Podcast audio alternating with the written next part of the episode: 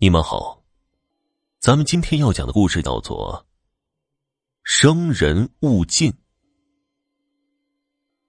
从今天到七月十四那天，你将会每晚做同样的梦。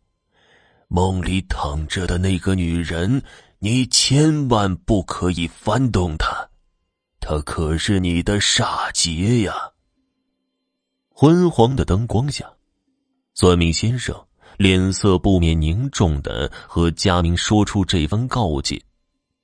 佳明先是一愣，然后便笑着走开了。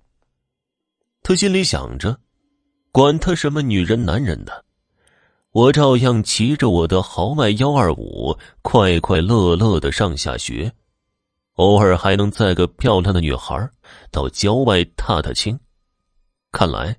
他对着算命先生的话不置可否。哪料到，两天后的晚上，贾明真的梦见了，那是一块大白石，旁边有一棵枯萎的老榕树，只见那树下真的躺着一个女人，穿着雪白的衣服，一头飘逸乌黑的长发，一动也不动，好像死人一般。贾明忍不住想去看看这位小姐姐的长相，突然间，贾明想起了算命先生说的话，还是别碰的好。接连两天，贾明居然都做了同样的梦，还好最后关头总是想起算命先生的话。哼，也许他长得很丑吧。第四天，贾明又梦见了。一样的大白石，一样的老榕树，还有同样的女人，我受不了了！管他什么狗屁算命先生，管他是不是恐龙呢？我就是要看看，否则每天受这样的折磨，我一定会病倒的。贾明慢慢的走近这个女人，终于鼓起了勇气，把她翻了过来。意外的是。佳明看到了一张美丽的脸孔和一副安详的表情，仿佛这个女人了却了一番心愿，受到了很大的解脱一般。之后，这个女人就不曾出现过了。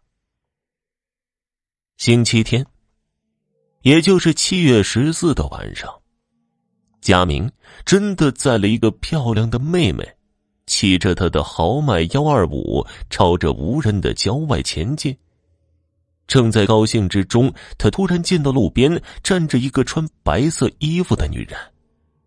那女人的脸在佳明眼前一闪而过，是梦里的那个女人，一样美丽的脸庞，只是煞白的可怕，还多了一丝诡异的笑。佳明愣了一下，回过神来，扭头向后看。这个时候，贾明彻底的吓瘫了。那个女人没有下半截身子，是浮在半空的。小心，有车！车后的小妹妹话音未落，迎面而来的一辆砂石车正好撞上了佳明的机车。佳明被砂石车卷到轮子里，半截身子被活生生的绞断。最后，上半身几乎是被轮子抛出去的，尸体正好落在一块大白石的旁边，一棵枯萎的老榕树下。佳明痛苦扭曲的脸是朝下的。听众朋友，本集播讲完毕，感谢您的收听。